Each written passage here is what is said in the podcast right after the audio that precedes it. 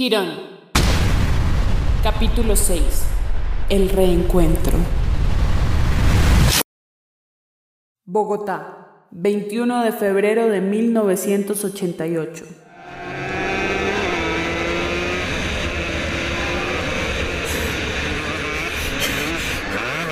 Me mataron. Me mataron y fue mi culpa. Véngase duro.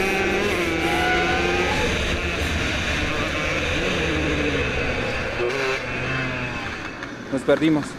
Ya puede bajarse. ¿Quiénes eran?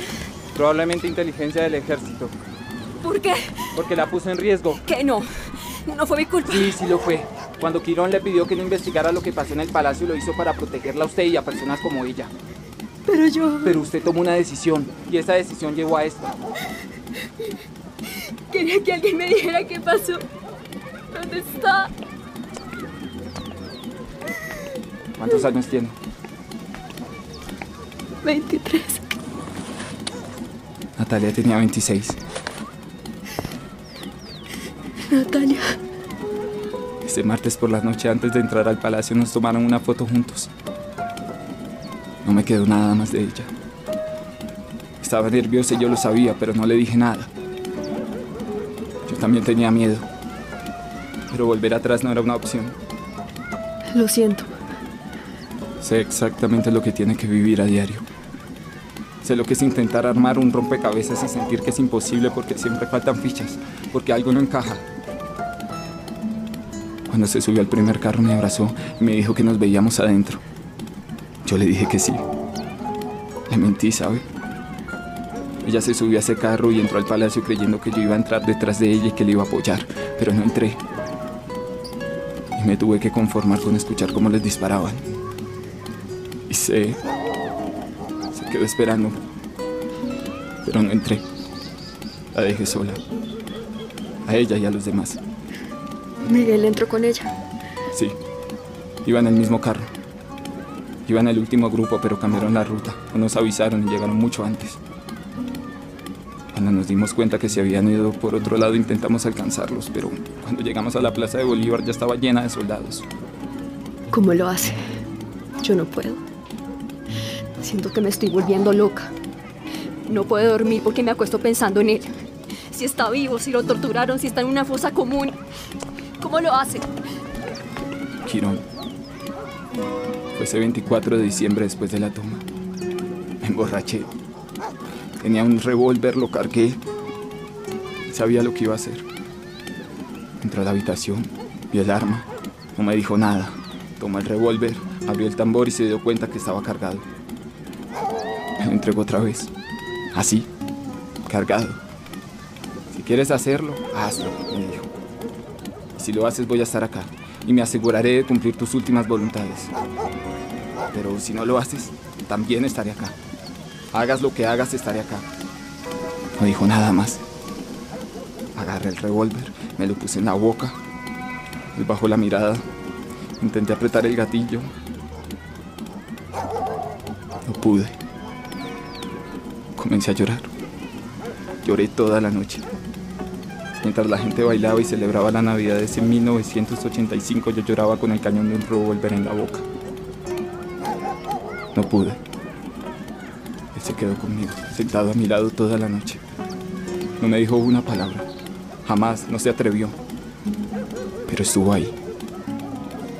Todos hemos tenido que aceptar el sinsentido y el dolor. No sé si pueda. Es muy difícil. Nadie sabe. ¿Alguna vez le ha contado la historia de por qué se puso a sí mismo Quirón? No. Ojalá algún día se la cuente. ¿Sabe por qué no apreté el gatillo esta noche? ¿Por qué? Porque de verdad sentí que estaba ahí conmigo. No lo puedo decir bien, pero era real. Estaba ahí, no me juzgaba, no me tenía lástima. No quería convencerme de nada. Estaba ahí, yo lo sentí y, dejé de sentirme solo. Era como que entendía. Nadie entiende. Yo esa noche sentí que sí, que su propio dolor le permitía entender. Días después me dijo que alguna vez cuando estuviera listo, alguien herido iba a necesitar de mi dolor y que yo tendría algo que ofrecer y que mi dolor ayudaría a sanar otra herida abierta. Por eso me cuenta todo esto. Pero saber que eso que está sintiendo lo han sentido otros le ayuda a, a aceptarlo, a vivir con eso. Necesito saber. Natalia entró al palacio convencida de que lo que estaba haciendo iba a lograr un cambio. Nos equivocamos. Hoy lo sé. Y tampoco estoy seguro de que lo que estamos haciendo en este momento sirva de algo. Pero siento que dejar de luchar por lo que ella y yo creíamos, cambiar estos sueños por mi deseo de vengarla, sería deshonrar su memoria, traicionarla, darme por vencido, hacer que todo fuera en vano. Si su hermano hizo lo que hizo, si también murió en el palacio fue porque creía en algo mucho más grande que él. Honre eso. Hágalo valioso para usted, para que lo que él hizo tenga sentido, valga la pena. Así eso significa aceptar que nunca va a tener respuestas. Lo juzgué mal, ¿sabe? Intente descansar. Intente no pensar de más. Le va a tomar tiempo, pero un día las cosas las verá más claras. Sabrá qué hacer. Por ahora es bueno que se mantenga aislada, por lo menos un par de días. Ramiro se fue en la moto. Noté que no le di las gracias por salvarme la vida. Nunca lo hice. Esa tarde llegué a la casa donde vivían arriendo. La casera me miró extrañada, pero no dijo nada. Entré al cuarto, cerré las cortinas y apagué la luz. Todo volvió a pasar por mi cabeza una y otra vez, hasta que pasadas no sé cuántas horas o días, por fin pude dormir.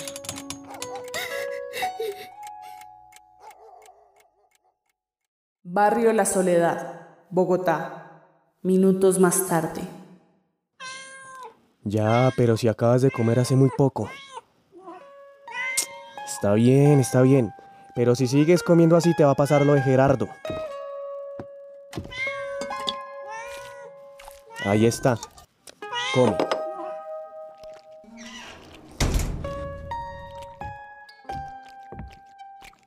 ¿Lograste llegar a tiempo? No del todo. ¿Qué? Mataron a la forense. ¿Y Sofía? Está viva. Logré sacarla a tiempo. Gracias. ¿Cómo está? Asustada, pero bien. ¿Y tú? Estoy bien, pero... ¿Cuánto más vamos a esperar, comandante?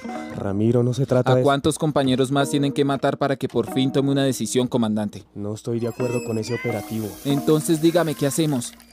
Porque no se van a sentar a negociar si no les damos una buena razón para hacerlo. No quiero que cometamos los mismos errores. Entiendo, comandante.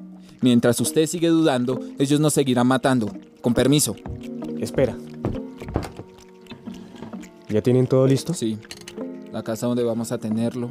Los compañeros para hacer la guardia. Todo. ¿Han hecho los seguimientos? Lo tenemos estudiado. Sabemos las rutas que usa normalmente. Las rutas alternas. ¿Y los escoltas? También los tenemos estudiados. Sabemos a la perfección quiénes son, sus cambios de turno, todo. Está bien. Coordinen todos los detalles, que no se les pase nada por alto. Asegúrense de que sea un operativo limpio. No quiero un solo muerto, Ramiro. Y sobre todo, no quiero que la vida del doctor Gómez Hurtado corra riesgo. ¿Está claro? Sí, señor. Yo me encargo de todo. Bien. Manténgame informado. Cuando tenga absolutamente todo cubierto, procederemos. De esa manera, Quirón finalmente autorizó el secuestro de Álvaro Gómez Hurtado, con el que el M-19 presionaría al gobierno de Virgilio Barco para iniciar un nuevo proceso de diálogo. Y mientras en esa casa del barrio La Soledad se decidía la suerte de uno de los políticos más importantes del país, en ese mismo instante un teléfono sonaba al norte de la ciudad. Norte de Bogotá. No, no, no, no, tranquila, quédate ahí con tu mamá que yo contesto. ¿Aló, sí?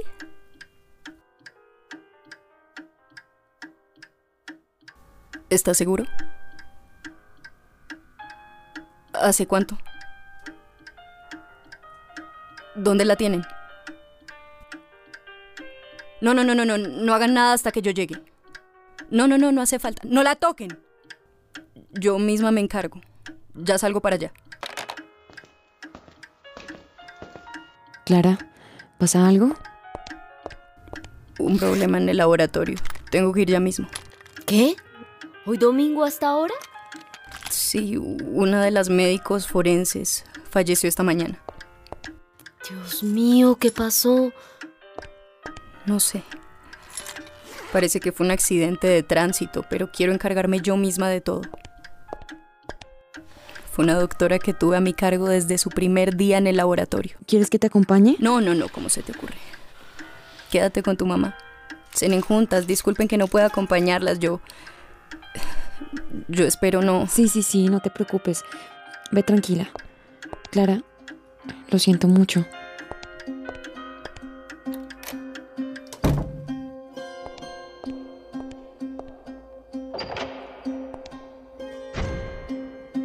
Salió de su casa, encendió el carro y manejó sin ser consciente de lo que pasaba a su alrededor.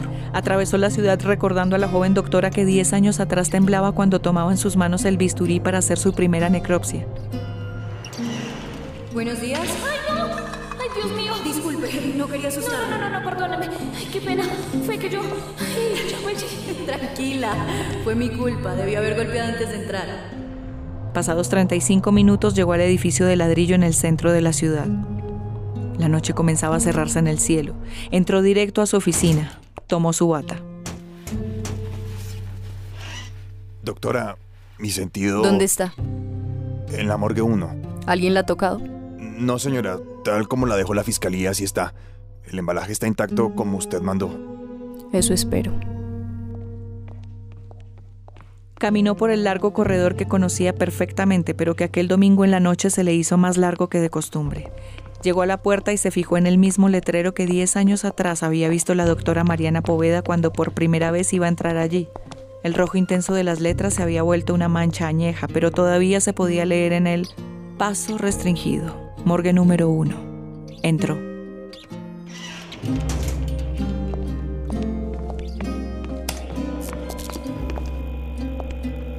¿Este es el cuerpo?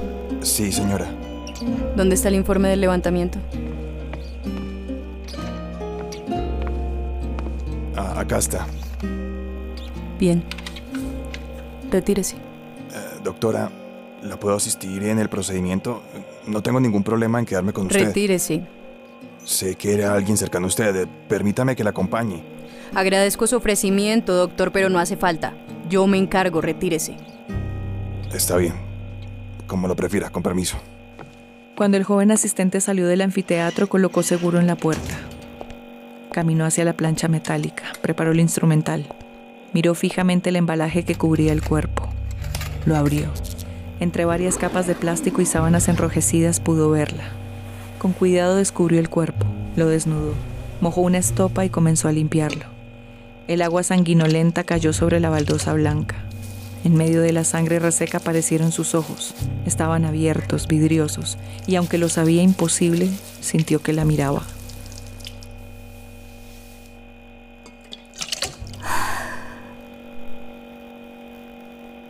Ay, doctora Poveda, no me mire así. No se imagina cuánto lamento que las cosas hubieran terminado así. Tomó el bisturí en su mano. Vio el cuerpo de la joven doctora a quien ella misma había entrenado y, por primera vez, luego de muchos años de práctica, sintió que un leve temblor aparecía en su mano. Bogotá, septiembre de 1978. Diez años atrás.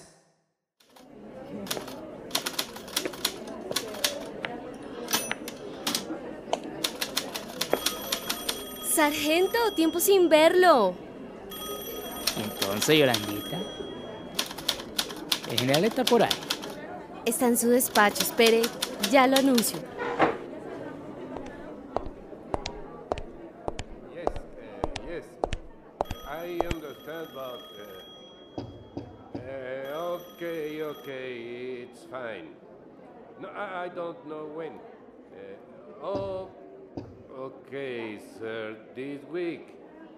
Perfect. Uh, excuse me one minute. ¿Qué pasó? Disculpe, general. El sargento Márquez está afuera. Por fin. Hágalo pasar. Uh, sir, uh, right now I will put men to support your command in the country. Yes. Yes. Okay, sir. Thank you. Sargento Márquez, Sargento Márquez. Eh, sí, Yolandita. Eh, siga, lo está esperando. Ah, gracias. Oye, ¿qué vas a hacer el fin de semana? Ay, siga, siga que lo está esperando.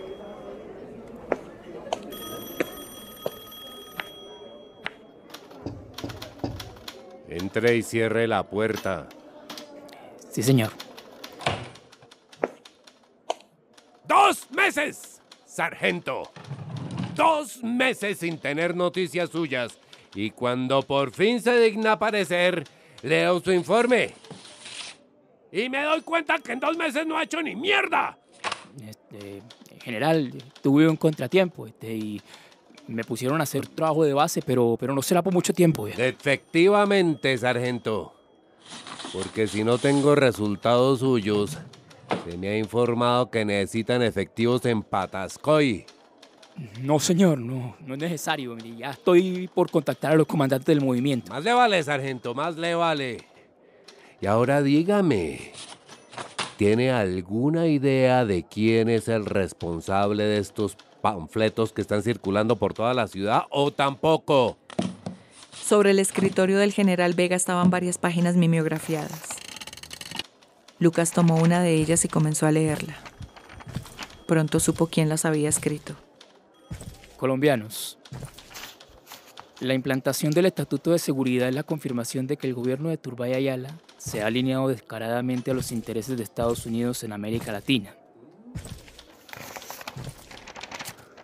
Con su discurso de guerra contra un supuesto enemigo interno, han querido desviar nuestra atención de los verdaderos problemas de desigualdad, corrupción e injusticia que vive el país.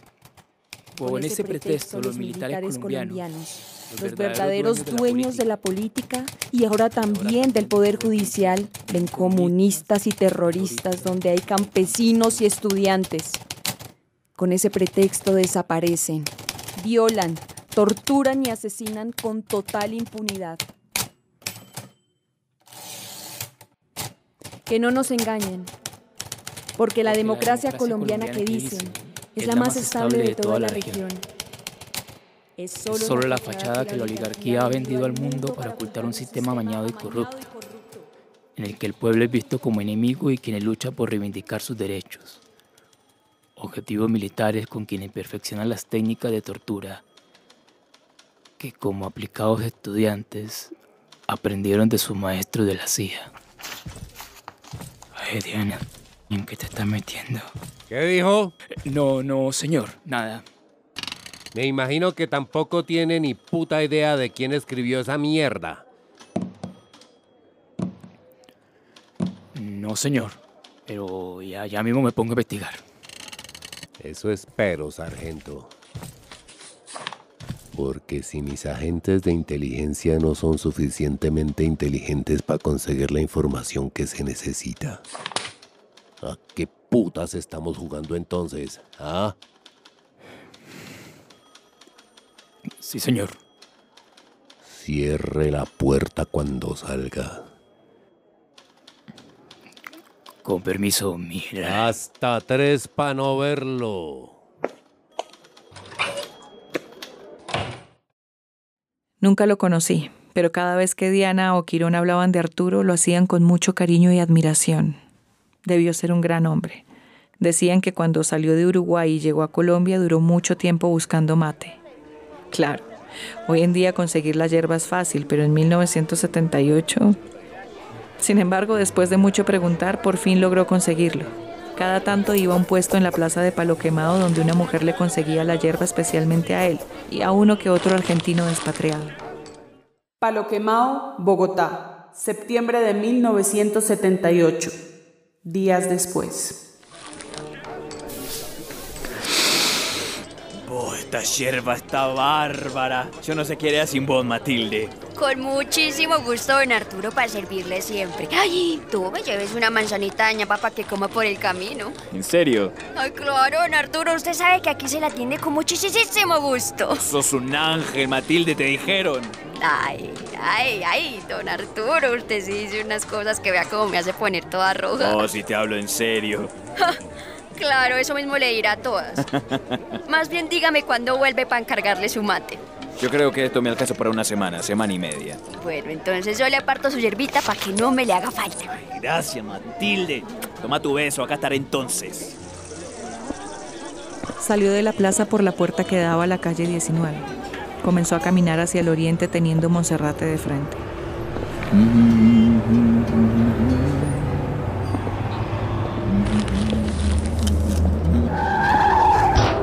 ¡Date, boludo! ¡Casi me atropellás! Hermano, ponga cuidado. Ten cuidado vos, que el semáforo está en rojo. ¡Ah, mierda! ¡Puta! Pasó la calle. En la ventana de un carro le pareció ver el reflejo de alguien que se ocultaba detrás de un poste de luz. Lo había aprendido muy bien en su entrenamiento en Montevideo. Cuando se camina por la ciudad los ojos deben estar atentos. Apretó un puño en el bolsillo de su chaqueta a cuadros y volvió a cruzar corriendo. Avanzados varios metros volteó a mirar disimuladamente. No había nada extraño, pero aún así caminó a prisa.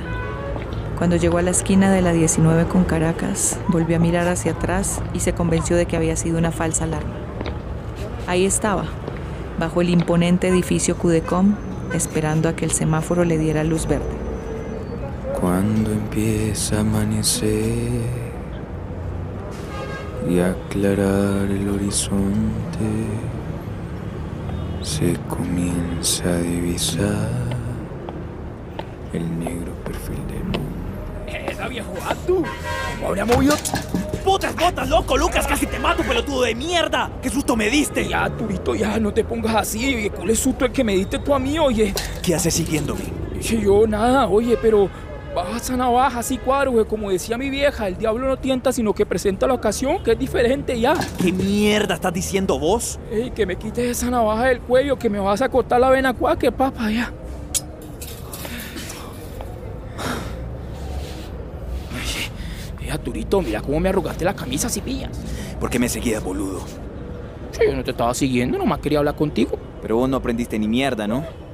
Jamás te contactás con nadie del movimiento así, para eso están los automáticos. Ya, pero tú no tienes ningún automático conmigo, entonces, pues, ajá.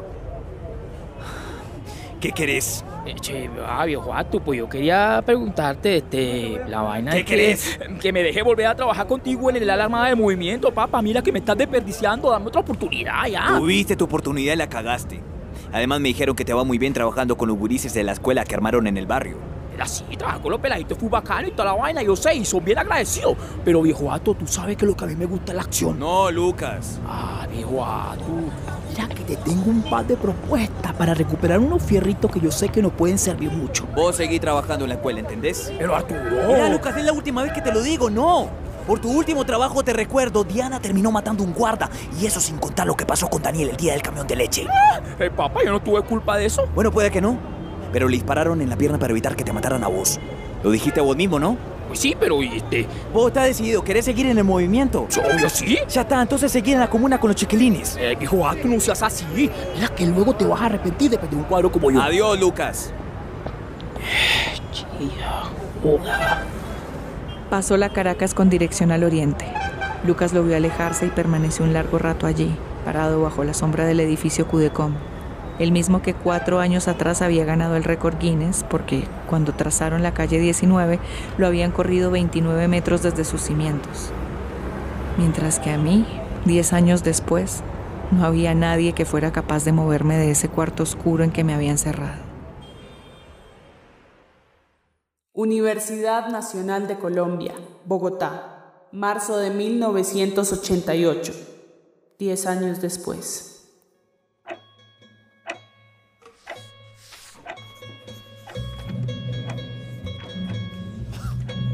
Bueno, jóvenes, ya se acabó el tiempo. Entreguen los exámenes. Uy, no, profe, deme cinco minutos, cinco minutos que yo ya acabo. Ezequiel, pero es que llevan haciendo ese examen dos horas. Ay, profe, cinco minutos, no me falta nada. Bueno, está bien, hágale, apúrenle.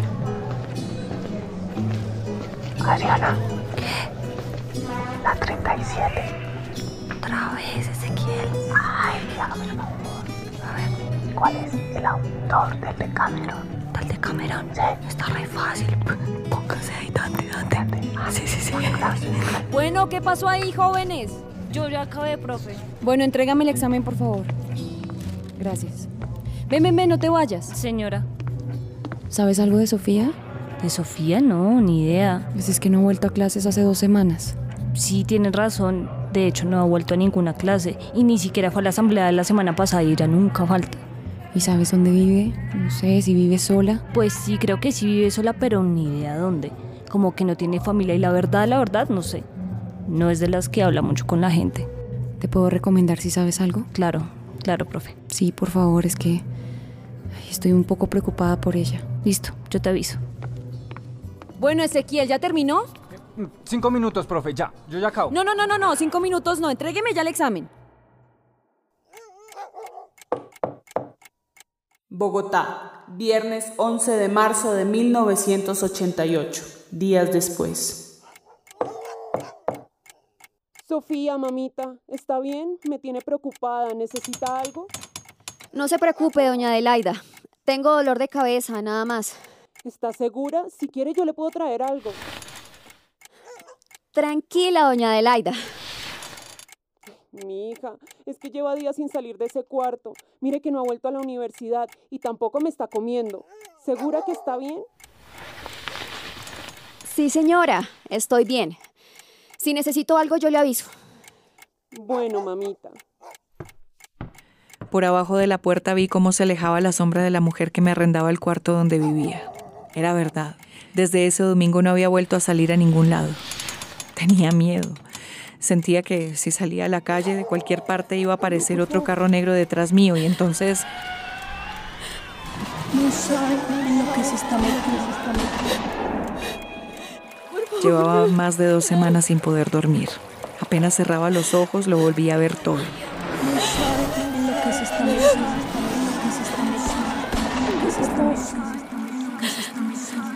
Así era siempre, y cada vez las pesadillas terminaban igual. Un carro acelerando, un golpe seco, su cuerpo suspendido en el aire y después la sangre que corría hasta volverse un río en el que yo me ahogaba. Me despertaba llorando, afiebrada. Sofía. Sofía. Ahorita no, doña Adelaida. Estoy bien. Mamita tiene una llamada. Dígales que no estoy, que estoy enferma. Ya le dije que ha estado enferma, pero es que ha llamado varias veces. Dijo que es el periodista, que usted sabe y que es importante. ¿Sofía? Sofía, mamita, ¿me escuchó? Ay, no, mija. Mija, usted está muy pálida. ¿Todavía está en el teléfono? Ay, sí, pero Sofía, por favor, coma algo. Vea que la veo muy decaída. No se preocupe por mí, doña Adelaida. ¿Aló? Casi que no. Tengo el contacto del que le hablé. La espero en la plazoleta del Rosario a las 6 de la tarde. Se lo agradezco, pero ¿Qué? ¿Qué pasa? nada. Solo que quizás sea mejor no continuar con eso. ¿Qué? No, no. Le dije que le iba a ayudar a encontrar a su hermano y lo voy a hacer. Gracias. Pero no quiero poner más gente en riesgo. Adiós. La persona con quien nos vamos a encontrar tiene unos cassettes con grabaciones de las comunicaciones del ejército el día de la toma. ¿Me habla en serio? Sí. Logré convencerlo de que me los dejara escuchar, pero tiene que ser hoy, porque se va a ir de la ciudad. Periodista. 6 de la tarde, plazoleta del Rosario. A las seis de la tarde llegué a la plazoleta del Rosario. Entre un tumulto de universitarios lo reconocí en la mitad de la plaza. Me miró extrañado. También a él debí parecerle un fantasma, pero no me dijo nada. Caminamos por las calles estrechas de la Candelaria. Subimos por la 11 y al fin se detuvo frente a un portón de madera roja. Desde ahí se podía ver lo que había quedado del Palacio de Justicia. ¿Quién es? Tomás, el periodista.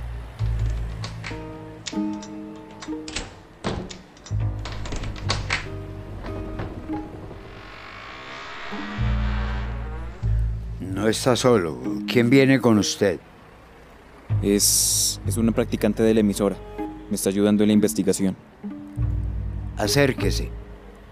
Sin entender lo que pasaba, di dos pasos hacia el hombre que estiró sus manos huesudas hacia mi rostro y comenzó a reconocerme.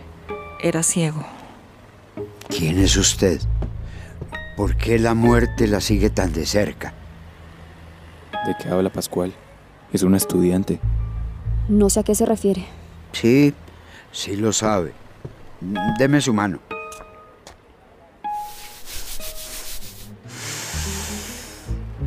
¿Hace cuánto fue? No sé de qué habla. Las manos le huelen a sangre seca, sangre de muerto. Tres. Tres semanas. Pero no fue mi culpa.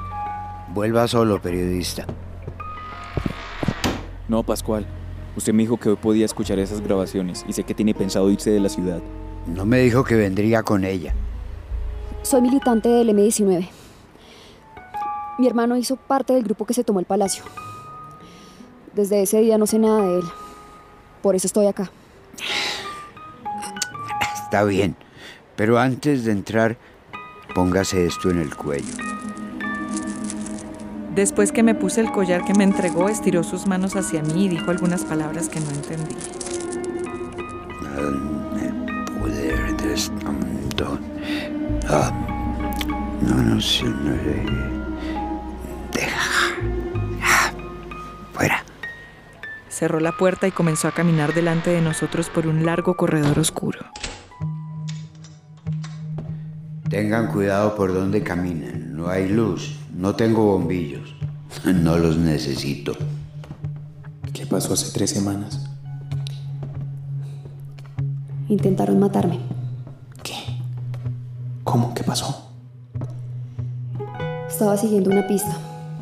Era una doctora de medicina legal y la mataron enfrente mío. Un carro la atropelló en la mitad de la calle. ¿Y a usted? ¿Le hicieron algo? ¿Está bien? Sí. Un compañero del movimiento me sacó a tiempo. Pero... Tranquilo, estoy bien. Tome esta vela, periodista. Enciéndala. No tienen por qué compartir mis tinieblas. Gracias.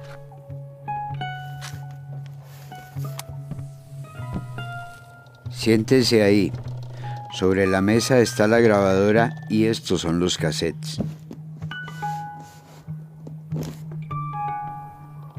Ese miércoles por la mañana estaba en el patio de la casa. Sentía el calor del sol darme en la cara. Y entonces, de repente se volvió frío. Pero no había brisa ni estaba lloviendo. Era como si los rayos del sol se volvieran hielo. Luego, escuché un ruido como de risas, gritos, no lo sé. Algo en el cielo pasó volando hacia el palacio.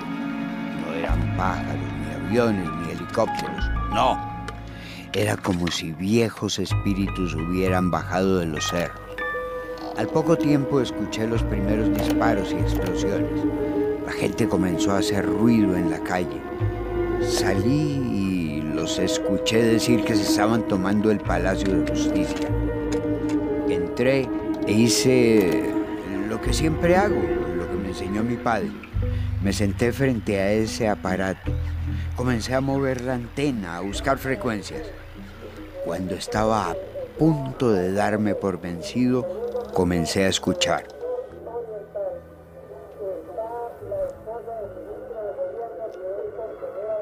¿De quién están hablando? La esposa del ministro de gobierno. Debe ser Clara de Castro. Revisen las cinco horas de grabación que hay en esos cassettes y solo por dos personas van a escuchar la orden directa de sacarlas con vida. Y no son el presidente de la corte ni ninguno de los magistrados, ni de los civiles que había en Palacio. Solo dos. Jaime Ventacur Cuartas, el hermano del presidente, y Clara de Castro, la esposa de Jaime Castro. El ministro de gobierno. Nadie más. Escuchen.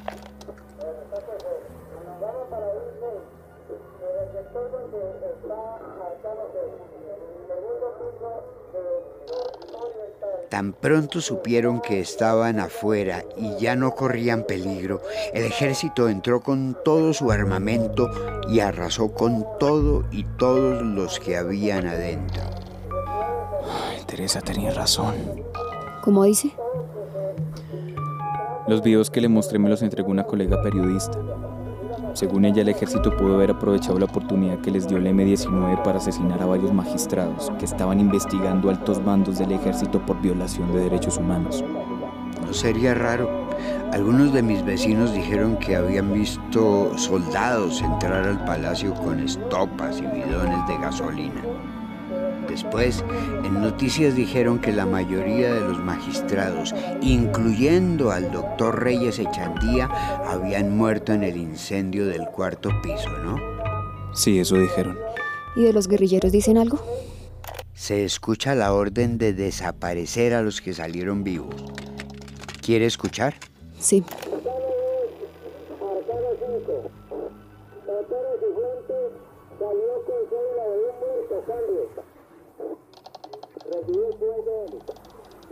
No, negativo. Únicamente pudimos eh, obtener inclinación sobre una sujeta, sobre una sujeto que es abogada y que ya fue reconocida por todo el, todo el personal cambio. Esperamos que si está la manga no aparezca el chaleco cambio. ¿Escucharon? Que si está la manga no aparezca el chaleco. Nos mandaron matar después de que salieron del palacio. Por lo menos ahí se escucha hablar de dos que salieron vivos, Otero y una abogada que parece también era guerrillera. Debió ser Irma Franco, que tampoco apareció. Es posible. Mi hermano se llamaba Miguel Velázquez. Tenía 27 años. Le faltaba un dedo en la mano derecha. ¿Dicen algo de él? No, no lo nombran.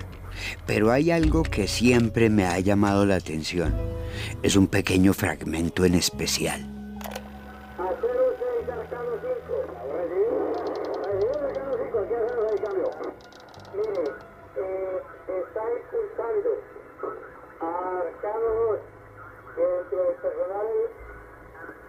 Están evacuando ustedes, o que no personal ha logrado establecer, que les están quitando la ropa de civil, las basuras, para ¿Las basuras? Eso era el M19 para ellos, basura y así los trataron. Pero escuchen lo que sigue.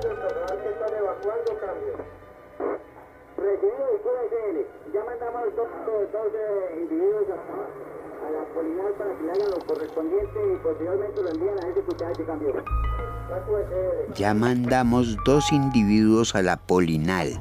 Es cierto. ¿De quién estarán hablando, Pascual? Hace unos meses estaba en el San Moritz y en una mesa un tinterillo estaba hablando con otro, de dos estudiantes del externado que supuestamente estaban en el palacio ese día.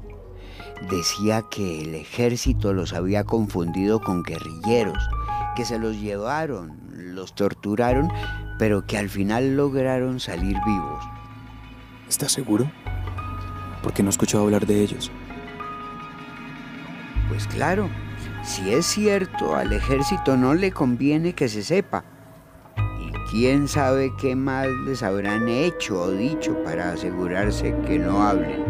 Pero averigüe, vaya a la universidad, de pronto de con ellos. Así fue. Al poco tiempo sabríamos que el viejo tenía razón, pero esa noche, iluminados por la luz de las velas, escuchamos las cinco horas de grabaciones que Pascual había hecho.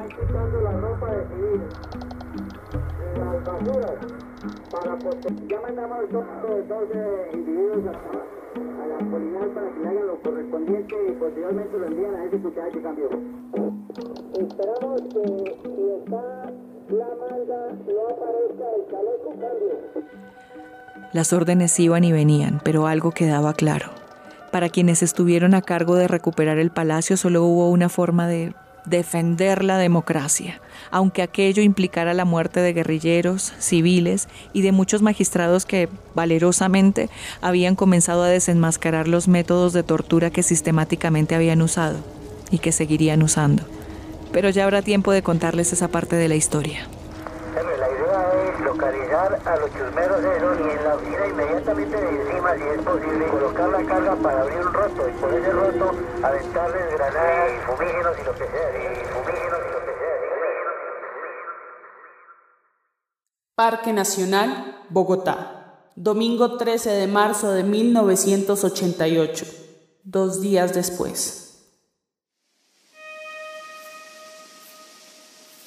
Hacía frío. Llevaba el libro en la mano. Caminó despacio sobre los adoquines mientras veía las hojas secas romperse bajo sus pasos. Cuando llegó al centro del Parque Nacional, levantó la mirada y vio el reloj incrustado en la piedra que marcaba las seis de la tarde en punto. Entonces lo vio. Después de tantos años ahí estaba, sentado en esa banca con un bastón en la mano. Se detuvo.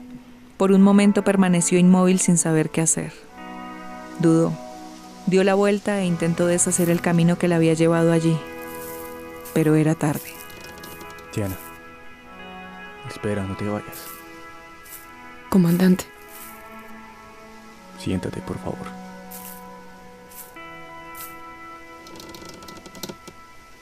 ¿Lo recibiste?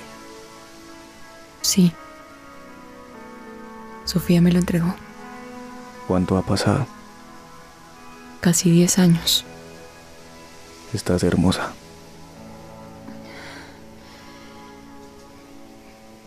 Vine a devolverle el libro que le había regalado hace años y a pedirle que no ponga en riesgo a Sofía, que no la involucre más. No tiene por qué vivir lo mismo que vivimos nosotros. Yo tampoco quiero eso. Pero esa va a ser su decisión, no nuestra. Si algo le pasa será su responsabilidad. Te prometo que no dejaré que nada malo le pase. Tenga cuidado de estar prometiendo cosas que no puede cumplir. Comandante. Dime, Daniel, Bien. Daniel. Quiero que sepa que haré todo lo posible para disuadirla. hazlo. Este libro es suyo. Consérvelo, por favor. Con permiso. ¿Qué fue lo que nos pasó? Hay un poema. ¿Lo recuerda? Nosotros los de entonces. Ya no somos los mismos. No. Ya no lo somos. Cuídese mucho, comandante. Adiós. Diana, espera. ¿Qué quieres? Quiero entender. Quiero una explicación. Quiero saber qué fue lo que pasó. Cambié. Igual que tú. Igual que todos. Por lo menos algo era cierto. No te atrevas. No, no dime. Algo de lo que decías era cierto. Tu compromiso con el movimiento. Lo que sentías.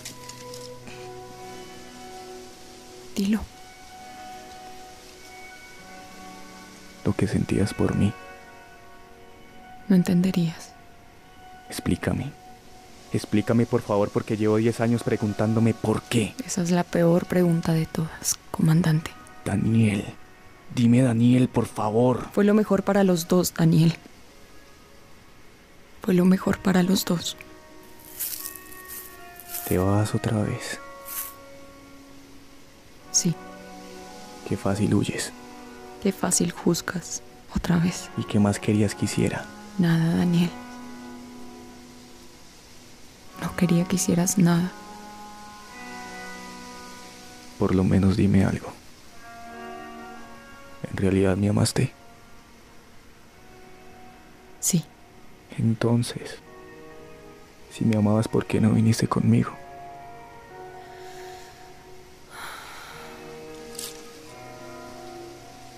Si hubieras tenido que escoger entre el movimiento y yo, ¿qué habrías hecho?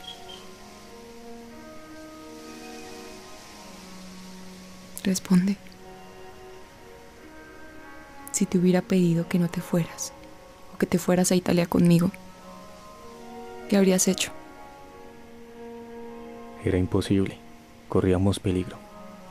Teníamos órdenes. ¿Te das cuenta? No me puedes estar hablando en serio.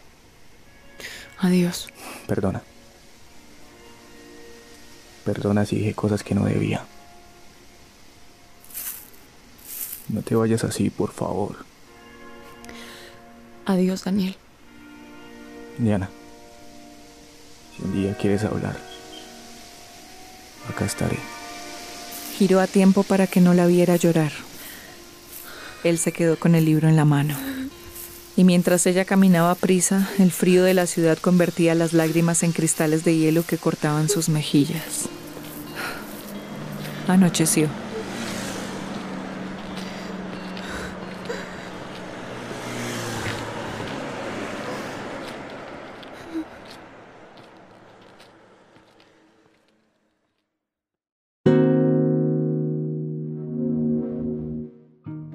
Quirón es una serie de ficción histórica en formato podcast, producida por Teatro Capital, con el apoyo de la Facultad de Artes ASAP de la Universidad Distrital Francisco José de Caldas. Se trata de un relato ficcional enmarcado en un contexto histórico real. De ningún modo pretende ser una reproducción fidedigna de los hechos relatados. En este capítulo contamos con las voces de Firley Martínez, Jerica Vargas, Cristian Alexis Sánchez, Luisa Fernanda Ave, María Camila Rubián, Catherine Castillo, Francisco Zambrano, Fabián Blanco, Juan Manuel Conbariza, Cristian Valle, Santiago Manchego, Natalia Mendoza Castillo, Fernando Espina, Sebastián Guerrero, Lucet Marí, Amaranta Correa y Jonathan Calderón. La grabación de la serie fue realizada en estudio Calle 51. Técnico de grabación y registro, Cristian Gómez. Diseño sonoro, Michels Manchego y Natalia Mendoza Castillo. Edición sonora, Michels Manchego. Música, Miguel Casas. Diseño visual, María Fernanda Ospina. Quirón ha sido posible gracias al apoyo, acompañamiento y asesoría de las siguientes personas y entidades, cuyos aportes fueron indispensables para la realización de la serie. Ellas y ellos son Dubián Gallego, María Eugenia Vázquez, Pilar Navarrete, Carlos Uribe, Juana Salgado, Marta Sánchez, Camilo Ramírez, Leonardo Rodríguez, Estefanía Ramírez, Catalina Beltrán, Nicolás Martínez, Mateo Guzmán, Lucía Trentini, Melissa Vargas, Jaime Serrano, Luis Javier Agames, Camila Villalba, Iván Gómez, Taller Permanente de Dramaturgia del Teatro Sala Vargas Tejada y el Programa Curricular de Artes Escénicas de la Facultad de Artes ASAP, Universidad Distrital Francisco José de Caldas. En este capítulo se escucharon Nocturno, opus 48, número 1 en do menor de Chopin, Soñar y nada más de Alfredo Angelis, Fatalidad en versión de Julio Jaramillo, Esperanza inútil de Rómulo Caicedo, Cuando empieza a amanecer de Santiago Chalar en versión de Miguel Casas y Mr. Tambourine Man de Bob Dylan también en versión de Miguel Casas.